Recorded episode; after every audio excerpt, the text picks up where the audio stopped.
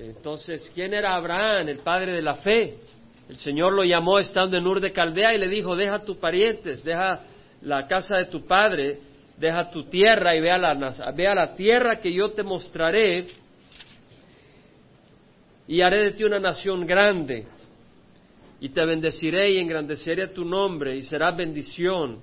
Y bendeciré a los que te bendigan y al que te maldiga maldeciré. Y en ti serán benditas todas las familias de la tierra. Esta promesa del Señor, esta invitación del Señor se la dio a Abraham cuando estaba en Ur de Caldea, en Mesopotamia. Y eh, Abraham agarró camino, su padre Taré lo llevó a él, a su sobrino Lot, o sea, al sobrino de Abraham, hijo de Arán, que Arán había muerto, y se fueron, eh, Abraham llevó a su esposa Sarai, y se fueron hacia donde Dios lo llevaba, pero se quedaron en Arán, en el camino, ahí estuvieron hasta que se murió Taré, y de ahí eh, Abraham continuó el camino de acuerdo a la promesa del Señor y a la invitación del Señor. Cuando salió de Arán, Abraham tenía 75 años, ya mayorcito. Y Sara tenía 65 años. En el camino pasaron 10 años en lo que era la tierra cananea, la tierra que Dios le estaba dando a Abraham. Y en esos 10 años vemos de que eh, cometió una falla de fe. Fue a Egipto cuando había hambruna en la tierra, fue a a Betel y de Betel se fue hacia el Negev, luego a Egipto, ahí dijo que Sarai era su hermana y realmente era una mentira, tenía miedo y, bueno, ya sabemos la historia, no vamos a entrar en más detalle, pero se regresó de Egipto, vino de nuevo a Betel y cuando se regresó traía esclavas, esclavos, eh, riquezas, ganado, etcétera, y dentro de ello traía a Agar. Entonces eh, Sara le dice a Abraham, mira, ya hace tiempo la promesa del Señor y no has tenido un hijo. Entonces le dice, ¿por qué no te, acuestas con, con Agar y tienes un hijo de tus entrañas? Porque Dios le había prometido a, Abraham que le nacería un hijo de sus entrañas. Así que después de diez años de estar en la tierra, eh, Abraham eh, se allega a Agar, tiene su hijo Ismael, y pasan 14 años más y el Señor le dice, no, no, es con Sara que vas a tener la descendencia. Y Abraham tenía 100 años cuando tuvo a Isaac, hijo de Sara, y Sara tenía 90 años. Ahora la Biblia nos dice que Sara murió a los 127 años. Bueno, si tuvo a, Isaac a los 90 y murió a los 127, quiere decir que Isaac tenía 37 años cuando murió Sara. Y fue en ese tiempo que Abraham le busca esposa a Isaac. Isaac no era un niño, era un hombre maduro de 37 años. No quiere decir que hay que esperar a tener 37 años para tener esposa, pero eh, vamos a hablar un poco sobre eh, cómo Abraham busca una esposa para su hijo y aunque las maneras y la manera cultural cambia, hay elementos espirituales que son importantes para la persona, eh, para los padres para nosotros como padres tenemos que tener lineamientos bíblicos para buscar cónyuge a nuestros hijos, lineamientos bíblicos para buscar cónyuges a nuestras hijas, para que no nos arrepintamos y suframos ni ellas sufran el dolor de hacer las cosas mal. Y aquellos que están casados o se han divorciado, el Señor nos enseña muchas cosas a través de esta historia, pero quiero leer la historia, quiero elaborar un poco y luego pasar a otros elementos que quiero enseñar a través de ellos y quiero también hablar un poco de la realidad de la cultura que nos envuelve y las estadísticas, algunas estadísticas. Así que eh, Abraham, eh, dice el versículo primero, el capítulo 24, era viejo, entrado en años, y Jehová había bendecido a Abraham en todo. Y Abraham dijo a su siervo, el más viejo de su casa, este siervo era Eliezer, eso lo pueden ver en, Génesis 15, cuando el Señor le promete eh, bendición a Abraham se le aparece a Abraham. Ahora Abraham dijo a su siervo, el más viejo de su casa, que era mayordomo de todo lo que poseía, es decir, el encargado de todas las pertenencias de Abraham, y le dice, te ruego que pongas tu mano debajo de mi muslo. El poner la mano debajo del muslo era un gesto eh, que significaba seriedad del juramento que iba a hacer Eliezer ante Dios a Abraham. Y le dice, te haré jurar por Jehová, Dios de los cielos y Dios de la tierra. Abraham sabía que Dios era el creador del universo, que no veníamos del mono. Que no tomarás mujer para mi hijo de las hijas de los cananeos entre las cuales yo habito, sino que irás a mi tierra y a mis parientes y tomarás mujer para mi hijo Isaac. Vemos el interés de Abraham. Es un interés tan serio el, buscar una mujer apropiada e ideal y eh, adecuada para, para su hijo Isaac. Perfecta, si tú le buscas un cónyuge perfecto a tu hijo, pobrecita a esa mujer, porque tu hijo no es perfecto. Si tú le buscas un cónyuge perfecto una, a tu hija, pobrecita, ya saben lo que quiero decir.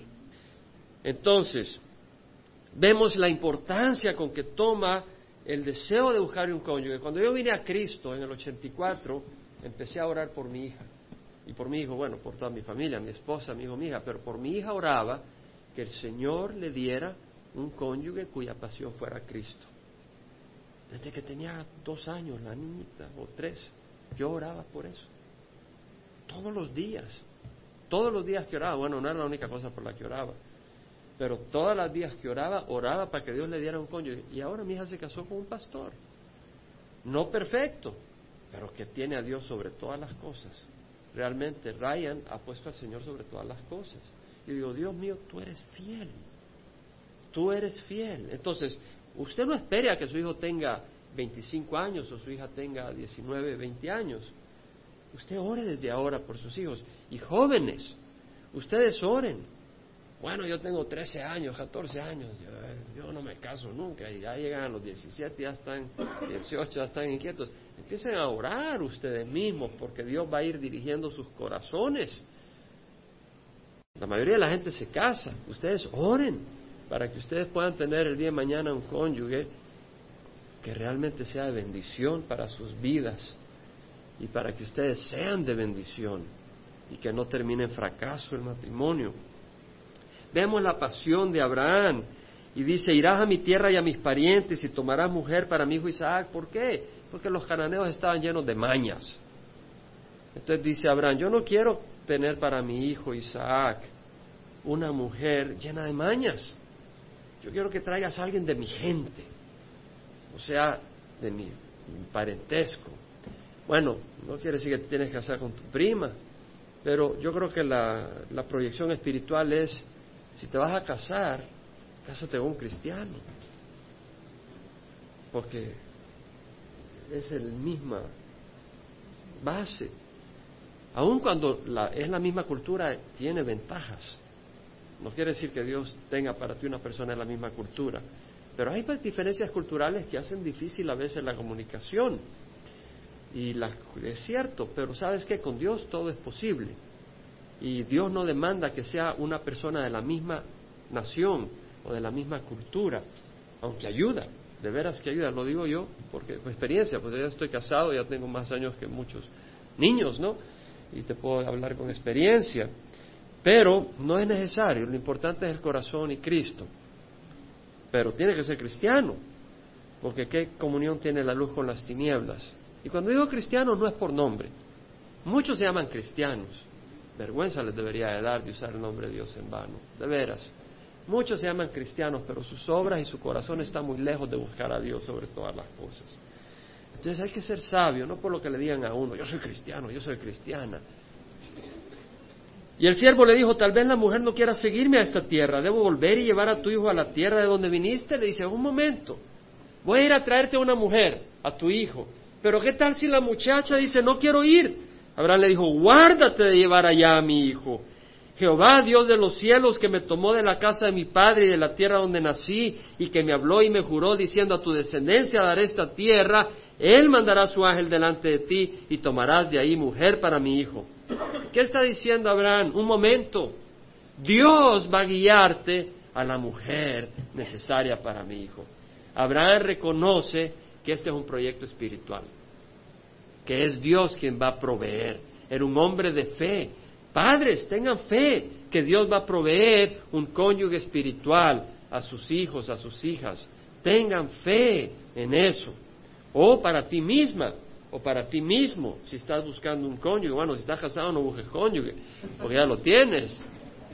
Pero si estás buscando un cónyuge, deja que el Espíritu sea quien provea. Porque sabes, ¿Cómo nos la arreglamos para impresionar? sí, todo es pura mentira, pura paja. Peinas y tienes pelo, te pones pelucas si no lo tienes, haces lo que quieras y en la noche vos te das cuenta que no era así la cosa. Si la mujer no quiere seguirte, quedarás libre de este juramento, solo que no lleves allá a mi hijo. Y el siervo puso la mano debajo del muslo de Abraham, su señor, y le juró sobre este asunto. ¿Qué le juró? Que no se iba a llevar a Isaac a la tierra de sus padres. ¿Por qué? Porque Dios lo había sacado de la tierra de sus padres y lo llevaba a la tierra prometida. Abraham reconoce que más importante que darle un cónyuge era seguir el llamado de Dios para su vida. Y el llamado era para heredar una tierra que Dios les estaba prometiendo, había un camino, había un plan para sus vidas. Y el cónyuge tenía que adaptarse a ese plan, no el plan al cónyuge. Así es, muy importante. Entonces entendemos la importancia. Ahora, el siervo tomó diez camellos de entre los camellos de su señor, era muy, mucho dinero tenía Abraham, y partió con toda clase de bienes de su señor en su mano. Y se levantó y fue a Mesopotamia, a la ciudad de Nacor. E hizo arrodillar a los camellos fuera de la ciudad junto al pozo de agua. Y al atardecer, a la hora en que las mujeres salen por agua, dijo, oh Jehová, Dios de mi señor Abraham, te ruego que me des éxito hoy y que tenga misericordia de mi señor Abraham. Reconoce que el encontrar un cónyuge, una cónyuge para Isaac, una esposa para Isaac, iba a ser resultado de la misericordia de Dios. No demandes, es la misericordia de Dios que trae un cónyuge correcto a una persona. Pero vemos de que Eleazar, Eleazar, era un hombre que conocía a Dios por nombre. Oh Jehová, Dios de mi Señor Abraham, lo conocía. Te ruego que me des éxito. Le pide a Dios ayuda y lo conocía por nombre. Hay muchos que dicen, yo soy cristiano, voy a la iglesia, pero realmente no conoce a Dios. No, no has experimentado el nombre de Dios no tienes una intimidad con el Señor para pedir y esperar respuesta. Ven y conoce al Señor. He aquí estoy de pie junto a la fuente de agua y las hijas de los hombres de la ciudad salen para sacar agua. ¿Cómo puedes saber la voluntad de Dios? Tiene que ser una manera práctica porque la Biblia no dice tu esposo será Pedro o tu esposa será María, no sabes. Tienes que buscarlo de una manera personal, dejar que Dios te hable. Y este hombre viene en forma personal y dice, ok, que sea la joven a quien yo diga, por favor, baja tu cántaro para que yo beba y responda, bebe y también daré de beber a tus camellos, la que tú has designado para tu siervo Isaac, y por ello sabré que has mostrado misericordia a mi Señor. Bueno, no trates de hacer eso. Primero, si vas a un pozo por acá, no vas a hallar camellos, a menos que vayas al zoológico. Pero el punto es que él dice, Señor, quiero que me hables directamente, de alguna manera, y busca la voluntad. Y antes de haber terminado de hablar, he aquí que Rebeca, hija de Betuel, hija de Milca, mujer de Nacor, Nacor hermano de Abraham, pariente, hermano de Abraham, salió con el cántaro sobre su hombro. ¡Wow! No había ni terminado la oración cuando Dios responde. Cuando es el tiempo del Señor, inmediatamente. Si no es el tiempo del Señor, no es el momento. La joven era muy hermosa, virgen, ningún hombre había conocido, o sea, no tenía intimidad con ningún hombre, bajó ella, bajó ella a la fuente, llenó su cántaro y subió. Entonces el siervo corrió a su encuentro y dijo, te ruego que me des a beber un poco de agua de tu cántaro. Vemos de que eh, el siervo Eliezer va a un pozo, no va a la cantina.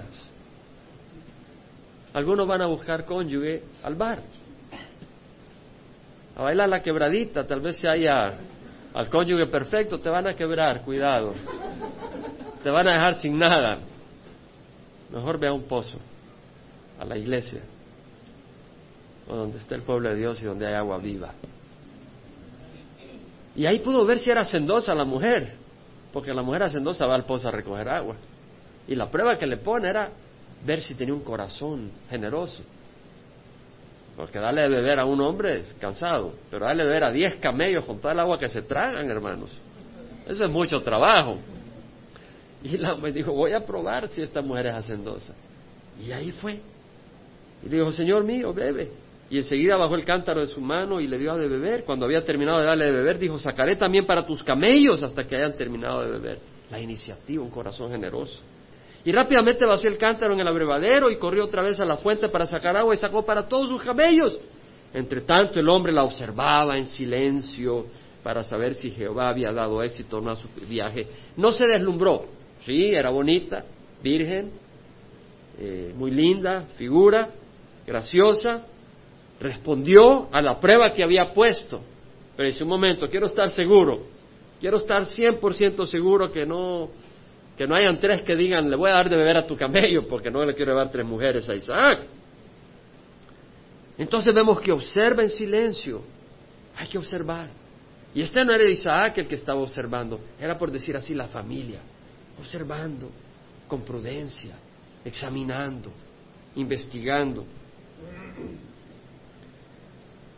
Y aconteció que cuando los camellos habían terminado de beber, el hombre tomó un anillo de oro que pesaba medio ciclo, cinco gramos, y dos brazaletes que pesaban diez ciclos de oro. ¡Wow! Era una cuarta libra de oro, cada brazalete. Y el, imagínense, se lo, van se lo va a dar a esta joven que resulta ser Rebeca. Pero antes de dárselo, quiere saber si es pariente. O sea, ya fue parte, se cumplió de que dio de beber a los camellos, pero quiere saber si es pariente. Y le dice, ¿quién eres, hija? Pregunta, pregunta a la gente. Si tú eres un joven, tú eres una joven que busca un cónyuge o tú eres padre, haz preguntas. No le preguntes cuánto dinero tienes en el banco, no se trata de eso. Pero investiga, haz preguntas, examina ¿Es este un vividor? ¿Se va a aprovechar de tu hija?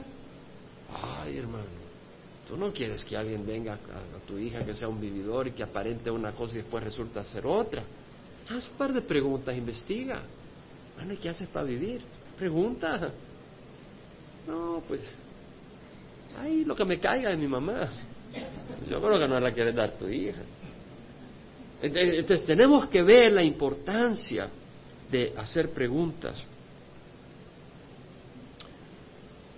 ¿Hay en la casa de tu padre lugar para hospedarnos? Ella le respondió, soy hija de Betuel, el hijo que Milca dio a lugar a, luz a Nacor. Y le dijo además, tenemos suficiente paja y forraje y lugar para hospedarse. Entonces el hombre se postró y adoró a Jehová. Dijo, wow, se cumplió lo que pregunté. Era una joven virgen y además es pariente de mi Señor. Esta es. Entonces le dio el anillo de oro que era para, no la mano, sino para la nariz. Yo creo que uno estorno, aquí estornudaría. Pero bueno, así era la costumbre y le puso los brazaletes de oro y dijo, bendito sea Jehová, Dios de mi Señor Abraham, que no ha dejado de mostrar su misericordia y su verdad hacia mi Señor y el Señor me ha guiado en el camino a la casa de los hermanos de mi Señor. Entonces vemos después que Rebeca va corriendo y le cuenta a Labán que tuvo, Labán era el hermano de Rebeca, eh, hijo de Betuel, y le cuenta eh, el encuentro que tuvo con Eliezer y las palabras que oyó, y entonces Labán sale corriendo, sobre todo cuando le dijo que le había puesto las argollas de oro. ¡Wow! Tenemos negocio acá para mi hermana. Vamos a tener un pariente rico. Y salió corriendo y, recogió a Eliezer, le dijo, ven, entra, bendito el Señor, porque estás afuera, tengo la casa lista y lugar para los camellos, entra. Y le sirvieron comida la hospitalidad de Medio Oriente. Pero cuando la comida fue puesta delante de él para que comiera, dijo, no comeré hasta que haya dicho el propósito de mi viaje. Momento, todavía no como, todavía no, no acepto su hospitalidad hasta que le explique para qué ha venido. ¿Qué quiere decir? Que el buscar un cónyuge es algo serio, no es un juego, es algo serio. Y así se debe tomar por nuestros jóvenes, así debe ser tomado por los mayores. Ahora, estamos en la congregación, entonces no le estoy hablando de acuerdo a la cultura de este tiempo, le estoy hablando de acuerdo al Espíritu del Señor, para que conozcamos estas cosas, como congregación, por nuestros hijos, por, y, los mismos jóvenes que están acá, que pedí que estuviera, para que ustedes conozcan estas cosas. Y los que ya son mayores y que se quieren casar, que entiendan la seriedad de estas cosas. Y vemos de que eh, cuenta Eliezer cómo había sido bendecido en gran manera por, por Dios eh, Abraham y cómo eh, en su alta edad, ya cuando era mayor, Sara había tenido un hijo y que pues estaba buscando una mujer para ese hijo. Y le da a entender cómo Dios, cómo él había pedido a Dios que la mujer que bajara y le ofreciera dar de beber agua cuando él pidiera, no solo le iba a dar agua de beber a él, sino a todos sus camellos. Entonces dice, cuando sea eso, esa es la mujer, y además que sea pariente de Abraham, y le cuenta cómo todo ocurrió y cómo efectivamente salió Rebeca al encuentro. Y la encuentra y, ella le da de beber a los camellos. Le cuenta la historia y dice, wow. Le dice, ahora pues si habéis de mostrar bondad y sinceridad con mi Señor, decídmelo. Y si no, decídmelo también para que vaya yo a la mano derecha o a la izquierda. Es decir, esta es la situación. ¿Ofreces a Rebeca como esposa para Isaac o no? No quiero juegos. Si me la ofreces, bien. Y si no, pues, bien, pero no estemos jugando. Es algo de respeto, algo serio. Labán y Betuel respondieron y dijeron, del Señor ha salido esto, no podemos decirte que está mal ni que está bien. Y aquí Rebeca está delante de ti, tómala y vete, y que sea ella la mujer del hijo de tu Señor como Jehová ha dicho. Reconocieron que Dios estaba en la selección. Muy importante saber que Dios estaba en la selección. Ah, en el caso personal, y hablo un poco personal, cuando mi hija eh, estaba pues, interesada en Ryan y viceversa, yo sentí que el tiempo fue muy corto, no dieron ni tiempo ni para respirar, ni para conocer a Ryan realmente como yo hubiera querido. No tuve el tiempo. Y cada uno tiene que adaptarse al Señor. Pero ¿sabe qué? Cuando tú caminas con el Señor tienes una ventaja mayor que los ojos y que el oído, y es el Espíritu de Dios. Y yo pude entender que este joven realmente tenía el Espíritu de Dios. Y también tuve suficiente tiempo para eh, eh, examinar un poco de él, ¿verdad? Eh, hubo situaciones en el pasado, tal vez mi hija estaba interesada en otro joven donde no tenía la madurez. Y pues tuve que decir, no, no, no se mueve esto para adelante. Y pues a veces eso trae guerra civil, pero sabes, y sales con tus golpes y tus moretes. Pero cuando tú amas a tus hijos, tienes que estar dispuesto a dar una buena batalla por ellos. Bueno, vemos que llamaron a la joven, el versículo 57, y le preguntaremos cuáles son sus deseos. Llamaron a Rebeca y le dijeron, ¿te irás con este hombre? Y dijo, me iré. Y enviaron a su hermana Rebeca y a su nodriza con el siervo de Abraham y los hombres. Es decir, Rebeca le preguntaron, bueno, ¿te quieres casar con Isaac? Y digo, claro que sí. Vemos que era una mujer espiritual. Reconoció la mano del Señor en esto, sin haber visto a Isaac. A veces ponemos tanto énfasis en las apariencias Hermano, las apariencias no te van a dar paz, ni te van a dar un hogar tranquilo. Es el corazón y la unidad de corazón y de propósito. Las apariencias las puedes usar para presumir, pero un hogar no se basa en la presunción. Te lo digo, tarde o temprano se viene para abajo. No es eso lo que forma un hogar. Bueno, Dice que llegó con sus diez camellos, iba de regreso Eliezer, llevaba a Rebeca, y versículo 63, por la tarde Isaac salió a meditar al campo y alzó los ojos y miró y aquí venían unos camellos. Rebeca alzó los ojos, venía montada en un camello y cuando vio a Isaac bajó del camello y dijo al siervo, ¿quién es este hombre que camina por el campo a nuestro encuentro? Y el siervo le dijo, a mi señor. O sea, el esposo que iba a ser de ella. Y ella tomó el velo y se cubrió. Vemos que era, tenía pudor. De acuerdo a la cultura, eso era pudor, modestia. Y el siervo contó a Isaac todo lo que había hecho. Isaac le trajo a la tienda de su madre, Sara. Tenía paz en su corazón de poder traer a esta mujer a la tienda de su madre que había muerto y tomarla como mujer. No tenía vergüenza porque estaba haciendo las cosas bien ante Dios. Y fue su mujer y la amó. La mejor historia de amor la da Dios, no la da Satanás. Y los mejores caminos son los de Dios, no los de Satanás. Bueno, así se consoló Isaac después de la muerte de su madre. ¿Por qué traigo este tema? Porque es importante. Estaba leyendo unos artículos ayer y había tanto artículo para leer Hermanos, si usted ya está casado o está ya viudo o no se quiere casar, y digo ya con suficiente con mi esposo, ¿no? Y cuando se muera ni quiero ver otro marido, porque, bueno, pero puedes aprender acá para compartir y ayudar a otros, amén. Pues las mujeres pueden aconsejar a las jóvenes y los hombres pueden aconsejar a los jóvenes. Entonces podemos tener la oportunidad de aconsejar. En, en la revista Christianity Today de enero-febrero del 2005, Ronald Sider da un artículo que dice el escándalo de la conciencia evangélica. Y dice que eh, en los 1990 el número de parejas sin casar, viviendo juntas, pegó un brinco en lo que le llaman el Bible Belt. El Bible Belt es una región que está al sureste de Estados Unidos donde son estados donde se estudia mucho la palabra, donde hay una tradición religiosa evangélica. Y dice, sin embargo, en los 1990 hubo un salto en la cantidad de parejas que viven juntas sin estar casados. De hecho, en la nación el aumento fue el 72% en los 90. O sea que si antes habían 100 jóvenes viviendo eh, con su pareja sin estar casados, subía a 170. En, los 90. en Oklahoma subió el 97%. Si antes habían 100, ahora eran 197. En los 90, ahora imagínense en los 2000. Eso ha subido. En Arkansas 125%, o sea que si antes habían 100 parejas viviendo juntas sin estar casadas, ahora son 120, 225. Luego dice, eh, ¿han oído hablar ustedes del programa True Love Waits?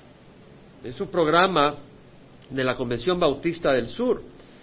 Y eh, la idea es de que tú firmas un compromiso donde dices, yo no voy a tener intimidad sexual eh, hasta que me case. Son, son jóvenes que han oído, han escuchado, se han entusiasmado y han dicho, sí, estoy de acuerdo. No voy a entregar mi cuerpo en una manera irrespetuosa que desagrade a Dios y que me ponga en una condición que es eh, de desventaja para el resto de mi vida.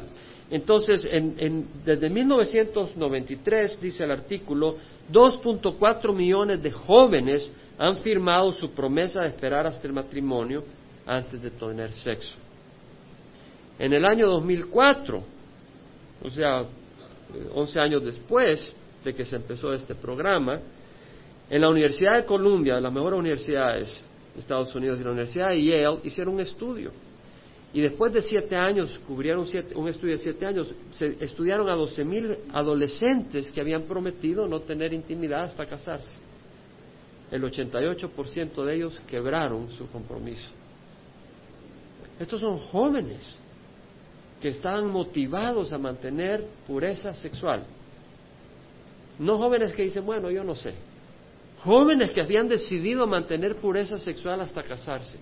De esos jóvenes, el 88% quebró su promesa. Solo el 12% quebró su, eh, guardó la promesa. En toda la nación, independiente de credo religioso, lo que sea, el 33% de los adultos han vivido con alguien, convivido, no que hayan tenido intimidad, sino que han convivido con la pareja del sexo opuesto sin estar casados. Bueno, no estamos condenando, pero estamos diciendo que esa no es la manera del Señor. La manera del Señor es el matrimonio, santo matrimonio. Y tenemos que tomarlo todo desde el principio. No podemos tomar en gracia las cosas del matrimonio o el noviazgo o estas cosas, porque si empezamos con chiste, no vamos a terminar en seriedad. Tenemos que tomarla en serio, el matrimonio es serio. Usted sabe que el 25% de personas que se consideran born again, nacidos de nuevo, que, han profesado con sus labios recibir a Cristo, el 25% han convivido con cónyuges sin casarse. Lo que pasa es que en la sociedad estamos haciendo lo que nos parece cómodo, pero un día van a ver el mundo a un Cristo santo. Y muchos que se creen cristianos se van a dar cuenta que no lo son.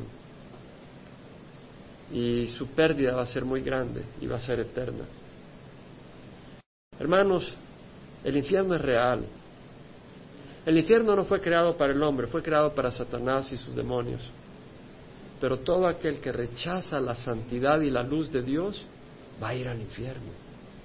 Y yo como pastor tengo la responsabilidad de advertirle, convivir fuera del matrimonio es fornicación. Y la fornicación lleva al infierno. El profesor John Green es un evangélico, un estadístico, un o sea, un especialista en estadísticas, en, en estos estudios, y dice que el 26, haciendo un estudio, encontró que el 26% de evangélicos tradicionales, es decir, un evangélico que va a la iglesia todos los domingos y cree en la autoridad de la Biblia, el 25%, 26% no cree que el sexo fuera del matrimonio está mal. Y el 46% de evangélicos, no tradicionales, evangélicos modernos, que pues no, dicen, bueno, no tienes que ir a la iglesia todos los domingos, cuando te reúnas en tu casa o leas tu Biblia por aquí, por allá, está bien. el 46% dice que está moralmente ok tener sexo antes del matrimonio. Lo que quiere decir es que si tú le preguntas a alguien, ¿eres cristiano? Te dice sí, pero no te dice nada. En la envoltura puede haber lombrices. Tienes que examinar. No te dejes deslumbrar. ¿Y qué del sexo fuera del matrimonio? No antes del matrimonio, sino las personas casadas que tengan sexo con otras personas estando casadas. Usted sabe que los evangélicos tradicionales que van a la iglesia todos los domingos y creen en la autoridad de la Biblia, el 13% dice que está bien de vez en cuando echarse una cana. Y el 19% de evangélicos no tradicionales dicen que el adulterio está aceptable moralmente uno de cada cinco que se consideran evangélicos, pero de los modernos, de los que no, son legalistas y que ellos entienden la libertad que Dios le da y la gracia. Uno de cada cinco creen que si tú estás casado puedes tener tu, tu aventurita aquí por allá para sazonar tu matrimonio. No hay nada malo sobre el noviazgo. Existe lo que se llama el noviazgo, el dating. Yo creo que no hay una palabra equivalente en el español, pero el dating que es como el noviazgo. Estoy hablando del noviazgo al estilo cultural occidental. Eh, no hay nada bíblico que diga que esa es la manera en, en, un cónyuge. No estoy diciendo cero al noviazgo, sí al noviazgo al estilo americano. Porque el noviazgo estilo americano es a los 12 años, 13 años, puede andar agarrando la mano, empezar a experimentar, a, acariciarte, más allá de lo que honra a Dios y empieza ya a jugar aquí, allá, allá y allá. Ah, eso no es de Dios. Los matrimonios en el tiempo bíblico eran arreglados, es decir, así como vemos que Isaac consigue su padre una esposa para él. Así fue el caso, mi familia viene del Medio Oriente, no fue en el caso de mi papá y de mi mamá, pero sí en el caso de mi abuela. Eh, decir que habían planeado pero fue un matrimonio excelente. No quiere decir que ese es lo que yo propongo y sugiero. Yo me hubiera asustado si me hubieran dicho a mí, tus papás te van a arreglar el matrimonio, pero la verdad es que, me acuerdo Robertson McQuilkin hablando una vez en, en la clase de teología, decía, no es una mala opción, decía. Creo que acá habría una guerra civil, pero unos días de intercambio bastante superficial donde uno trata de aparentar, puede llegar a un joven, a una joven. Y muchas veces los padres pueden tener discernimiento para ayudarles de una mejor manera. De todas maneras, en la Biblia los matrimonios eran arreglados. El padre entregaba a la hija, es decir, un padre entregaba a su hija. Había esa relación familiar.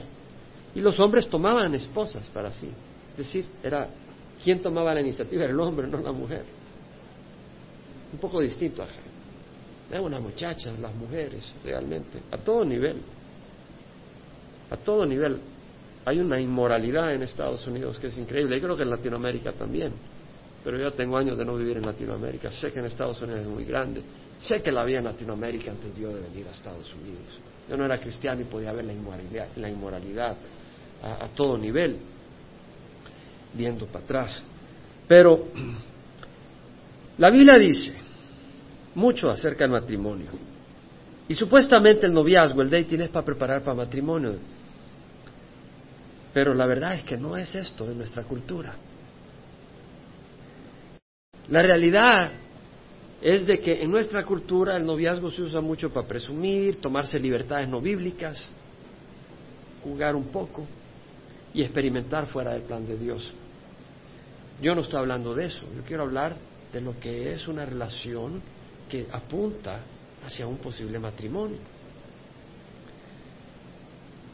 Ya es tiempo de enseñar a nuestros jóvenes una nueva manera, enfatizando principios bíblicos con respecto al matrimonio. En Génesis leemos que por esta causa el hombre dejará a su padre y a su madre y se, unirá a su esposa y será una sola carne. Bueno, de este versículo usted se da cuenta que el hombre deja a su padre y su madre.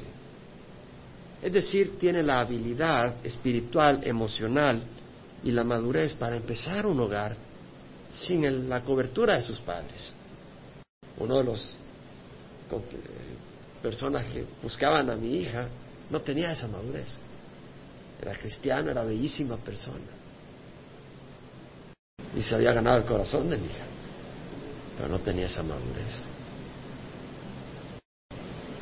Un momento, si un muchacho va a empezar un hogar, tiene que tener la madurez de no depender de sus papás. Si un hombre no ha dejado su casa, no está preparado para tomar una mujer. Si no puede dirigir su propia vida, ¿cómo puede dirigir a tu hija? O a ti mismo, si tú te estás considerando casarte. Y jóvenes, hay un, hay un orden en el hogar. Y en el hogar la cabeza del hogar es el hombre y la cabeza del hombre es Dios, Cristo. Pero le voy a decir algo. Si una joven no se somete a su papá, no se va a someter a su esposo. Óyeme bien. Si una joven, a menos que su papá sea un malvado, etcétera, pero si una joven se pone por encima de su papá y decide, yo soy el que establece las reglas, yo soy la que establece las reglas, aunque no lo diga, lo hace, esa joven va a ser una pésima esposa, porque no sabe lo que es la humildad y el someterse a la autoridad. Y si no se sabe someter, a la autoridad de su hogar, no se va a someter a la autoridad de su hogar cuando ella sea la esposa de un hombre. Tenemos que establecer la importancia de que las jóvenes reciban la autoridad de sus padres. Y no pueden haber dos cabezas, no hay peor cosa que un monstruo de dos cabezas, donde el hombre quiere agarrar para acá y la mujer para allá. Yo estoy de acuerdo que si el hombre está proponiendo que la muchacha o el muchacho actúe de una manera que no es cristiana, que la mamá saque la nariz. ¿Me explico? Pero cuando no se trata de eso, hay que respetar la cabeza del hogar. Y si tu mujer no está respetando la cabeza del hogar, estás trayendo un gran daño a tu hogar y estás ofendiendo a Cristo. Y ya hablamos de, buscar relaciones con cristianos, no con no cristianos, porque si no, ¿qué vas a esperar? Ahora, ¿qué de dating, noviazgo con alguien que está divorciado. Bueno, la Biblia dice que el que divorcia a su esposa y se casa con otra comete adulterio. Y el que se casa con uno que es divorciado de su esposo comete adulterio. Bueno, dice, bueno, pero mira, yo no era cristiano. Bueno, un huevo picado ya no puedes resolverlo. Dios te perdona y adelante. No puedes desrevolver algo que ya está revuelto en la vida. Muchas vivimos en un mundo tan revuelto que muchos han sido casados, se han vuelto a recasar, etcétera, etcétera. Y ahora estamos en esta situación hoy. Bueno, Dios te perdona para atrás y tú le pides perdón y hoy adelante. No puedes estar deshaciendo lo del pasado. Lo único que puedes hacer es vivir con las consecuencias, pero puedes recibir el perdón de Dios y fortalecer el matrimonio que tienes ahora. Pero si tú estás solo y estás buscando un cónyuge y esa persona está casada, ¿me explico? Eh, y esa persona se va a divorciar para casarse contigo, tú estás cometiendo adulterio. No lo hagas. Dice, no, pero eh, lo que vamos a hacer es, me voy a unir con ella. Ya teniendo sexo por la inmoralidad, pues permite el divorcio. Ya le pido perdón a Dios ¿Sabes qué? De Dios nadie se burla, amigo. Si tú crees que le vas a sacar la delantera a Dios, prueba. Pero a mi Dios nadie le saca la delantera. A mi Dios nadie le saca la delantera. ¿Qué quiero decir? Que hay mucho desorden y confusión en la cultura, en Latinoamérica, en Estados Unidos, sobre el noviazgo. ¿Propongo yo que no haya noviazgo? No. Pero el joven, vamos a leer varias cosas.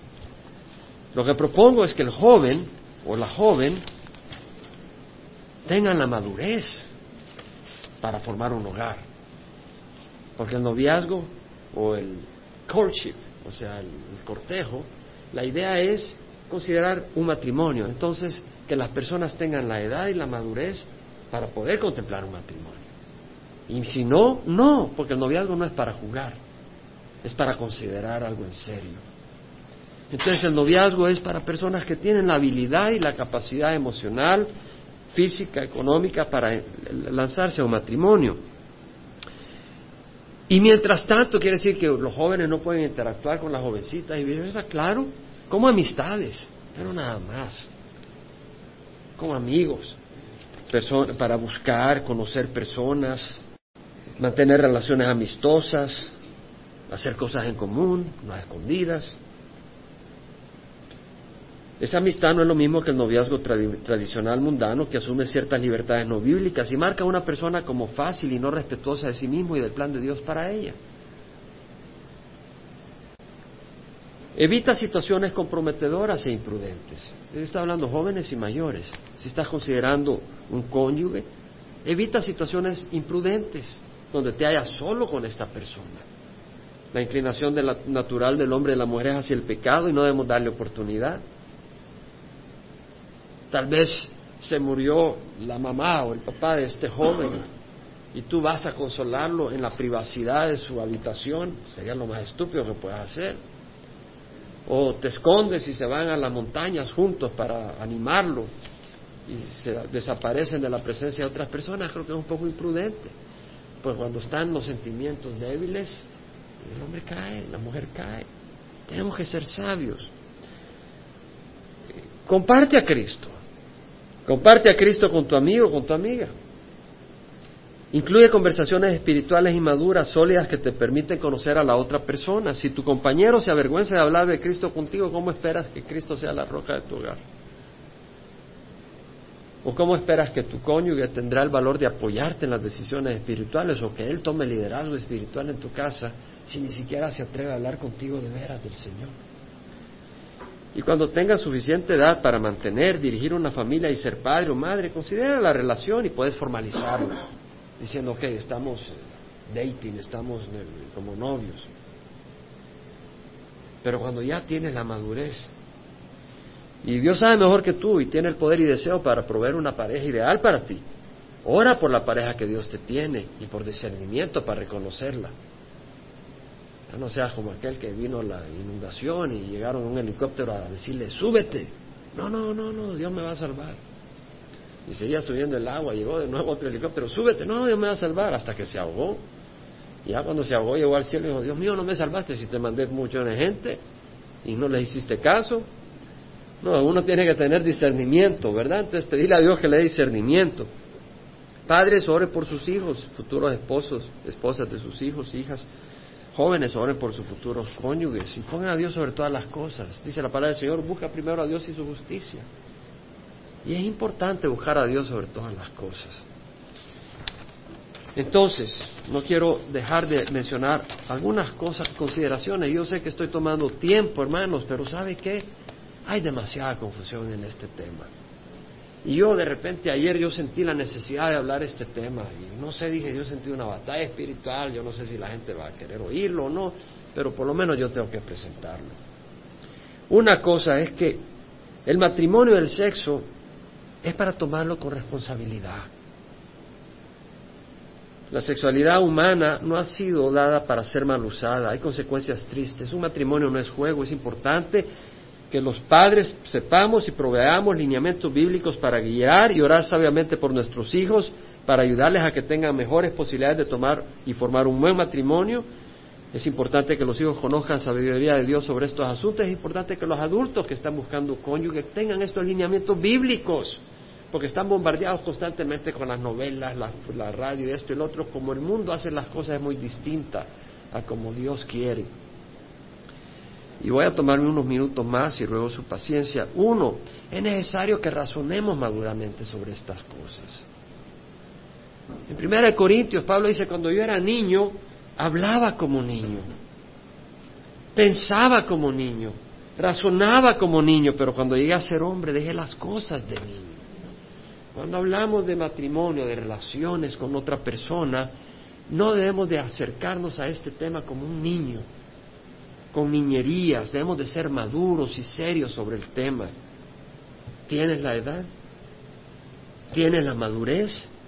¿Entiendes de qué se trata? ¿Eres serio en cuanto a este asunto o estás jugando? Esto no es de niños. Un niño dice yo quiero este juguete. Punto. No importa si hay espacio en la casa, quiere un tren. No hay espacio, apenas caben. Pero quiere un juguete, lo tiene que tener. O no tiene la edad adecuada para usarlo. Yo quiero este cuchillo y tiene tres años. No lo puedes dar. No están listos. O yo quiero este vestido, no importa cuánto cuesta, dice la niña. Yo lo quiero y voy a patalear hasta que me lo den. No se trata de eso. Es algo más serio el noviazgo, la relación, el matrimonio. Segundo, es necesario que debemos de copiar al mundo. Yo espero que en la congregación no estemos buscando los métodos del mundo. Romanos 12, 1, 2, ¿qué dice? Por, consiguiente, hermanos, os ruego por la misericordia de Dios que presenté vuestros cuerpos como sacrificio vivo y santo, aceptable a Dios, que es vuestro culto racional. Y no os adaptemos a este mundo, sino transformaos mediante la renovación de vuestra mente, para que verifiquéis la, la voluntad de Dios, buena, aceptable y perfecta. Entonces hay que transformar nuestra manera de pensar. Yo deseo de los jóvenes acá un sincero amor a Dios.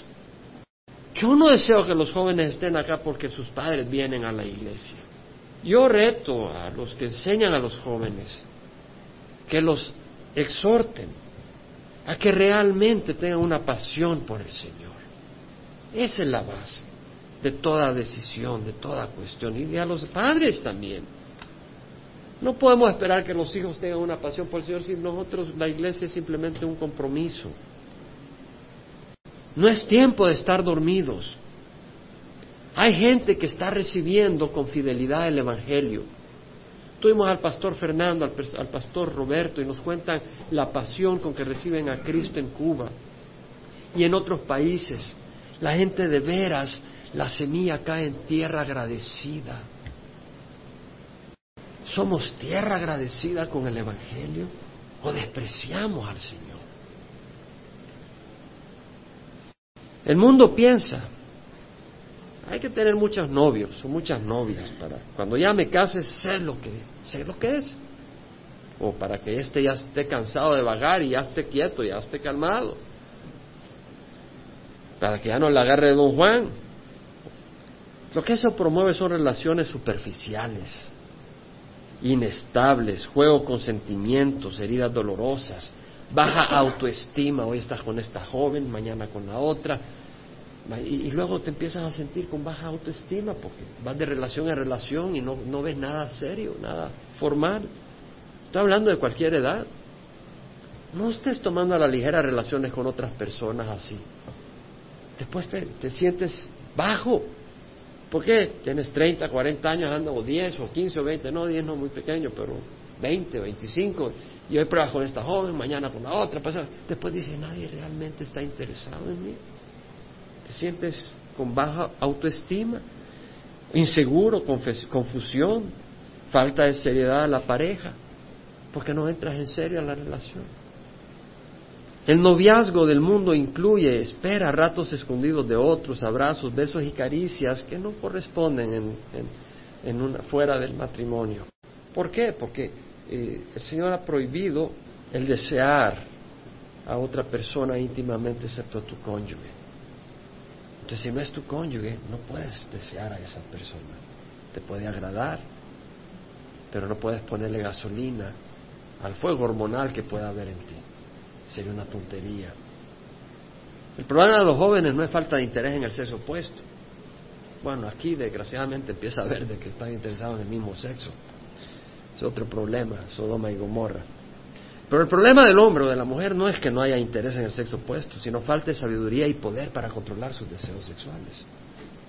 Las personas no necesitan dar oportunidad al pecado, sino ser prudentes, sino exponerse a situaciones que puedan escalar en acciones que ofenden a Dios y marcan sus vidas. La fornicación y el sexo fuera del matrimonio roba a las personas la plenitud del plan de Dios. Si se puede conservar uno puro hasta el matrimonio, Sí se puede, pero hay que conducirse con sabiduría. No te metas en situaciones de las cuales después caíste y le eche la culpa a Dios. Dios no está obligado a rescatar al que por tonto se tira al hoyo. El Señor dice en Efesios, fortaleceos en el Señor. Por lo demás, fortaleceos en el Señor y el poder de su fuerza. Revestió de toda la armadura de Dios para que podáis estar firme contra las insidias del diablo. Satanás tiene estrategias. Jóvenes, Satanás tiene estrategias. Empiezas jugando, terminas con un embarazo y terminas destruyendo una criatura o terminas con un hijo no deseado.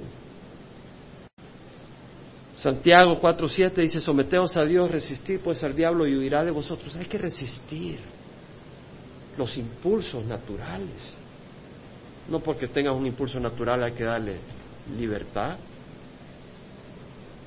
Primera de Corintios 10:13 dice que Dios no permitirá que seas tentado más allá de lo que podáis soportar, sino que con la tentación proveerá la vía de escape a fin de que podáis resistirla.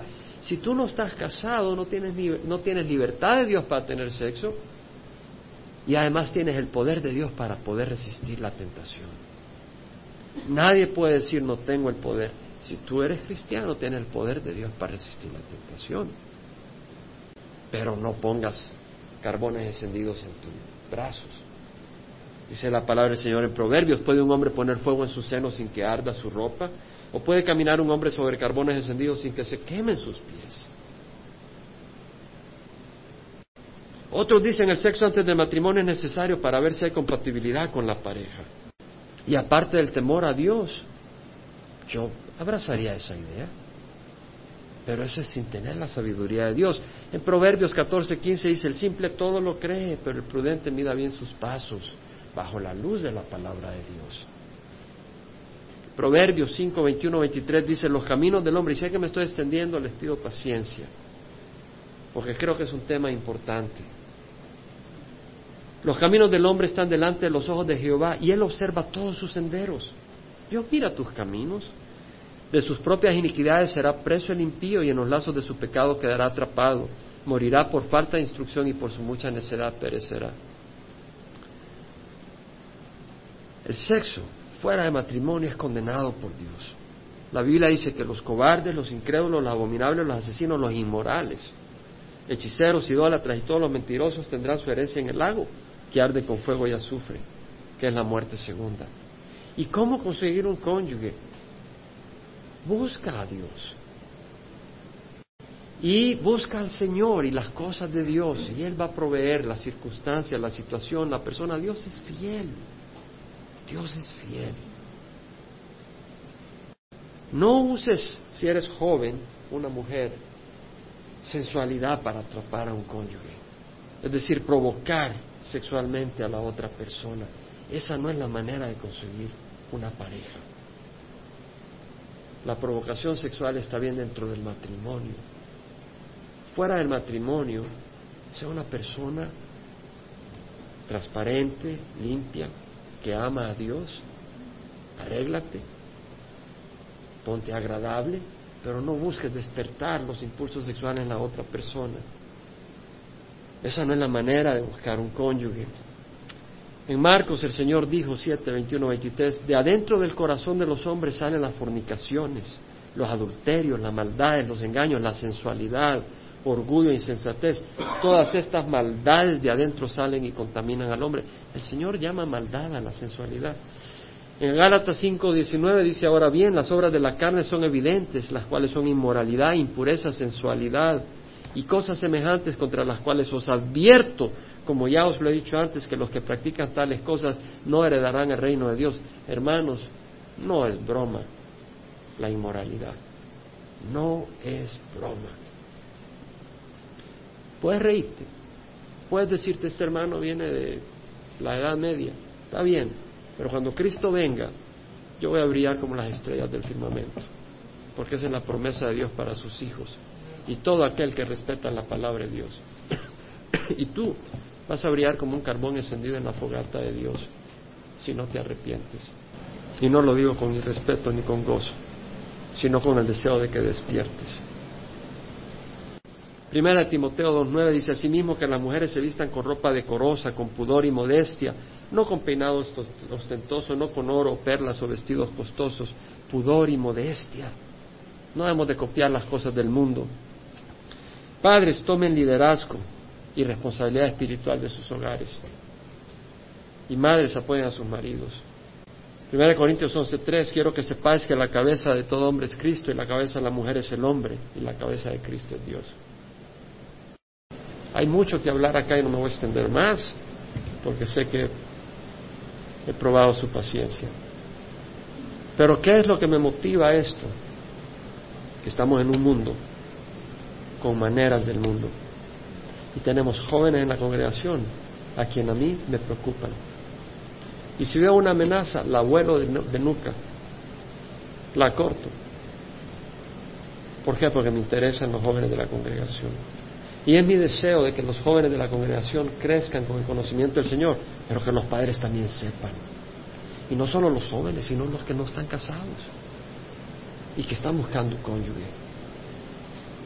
Ahora, si usted va a 1 Corintios 7, versículo 25, Pablo dice en cuanto a las doncellas, no tengo mandamiento del Señor, pero doy mi opinión como el que habiendo recibido la misericordia del Señor es digno de confianza. Creo pues que esto es bueno en vista de la presente aflicción, es decir, que es bueno que el hombre se quede como está. Estás unido a mujer, no preocupes por separarte. Estás libre de mujer, no busques mujer. ¡Wow! Profunda observación de Pablo. Pero si te casas, no has pecado. Y si una doncella se casa, no ha pecado, sin embargo ellos tendrán problemas en esta vida y yo lo quiero evitar. Pablo dice, no es fácil, no todo lo que brilla es oro. Ahora, si tú no te puedes mantener puro, sin así, porque Dios no te ha dado el don, entonces cásate, porque es mejor que quemarse, dice Pablo. Si no puedes si Dios no te ha dado el don de poder con paz, tener poder sobre tus emociones e impulsos sexuales, si Dios no te ha dado ese poder, cásate, pero con el cónyuge que Dios levante. Porque Dios está usando ese mecanismo para traerte y glorificarte en tu vida con un cónyuge. Pero si Dios no te ha dado, si Dios te ha dado el don, no te cases, dice. No te sientas menos porque no estés casado o casada. Si al fin y al cabo, cuando salimos de este mundo, no vas a estar casado. No puedes llevar tu anillo de matrimonio al, otro mundo.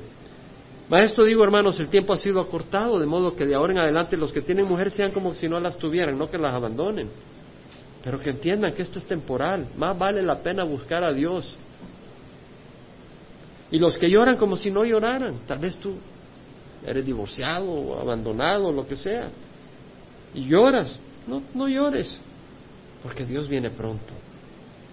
Y los que se regocijan como si no se regocijaran, tú tal vez estás festejando con tu esposa y vas aquí, allá, allá, allá, un momento. Hay algo más que tener un cónyuge y tener una pareja. Y es que tú has sido creado no para tu pareja, sino para Dios. Y mientras no descubras eso, no vas a ser completo. Y los que aprovechan al mundo como si no lo aprovecharan plenamente, porque la apariencia de este mundo es pasajera. Vamos a orar. Padre Santo, yo te doy gracias por tu palabra. Yo te ruego que moldees nuestros corazones con la palabra que ha sido pronunciada, Señor. Yo te ruego que des paz a nuestros corazones y madurez. Señor, que arrebates cualquier pensamiento y flecha del enemigo que busca distorsionar la enseñanza que se ha dado o que impida que esa enseñanza sea recibida porque el enemigo está jugando con nuestros pensamientos. Quita todas esas boberías de Satanás y permite que tu instrucción sana y pura halle casa en nuestro corazón. Glorifica tu nombre, Padre Santo, en medio de nosotros. Glorifica tu nombre. Yo te ruego, Padre Santo, que derrames tu Santo Espíritu para que en nuestra congregación entendamos lo que es el matrimonio, desde los jóvenes hasta los mayores. Entendamos lo que implica prepararse para el matrimonio. Y tomemos estas cosas en serio. Y Señor, si hay aquí alguna pareja que no está casado o casada, que pongan en orden su relación. porque tú no, no vas a esperar siempre. Tú quieres que nos arrepintamos porque es andar en desobediencia y en pecado y riesgo del fuego eterno. Y Señor, a los jóvenes, dales entendimiento, Señor.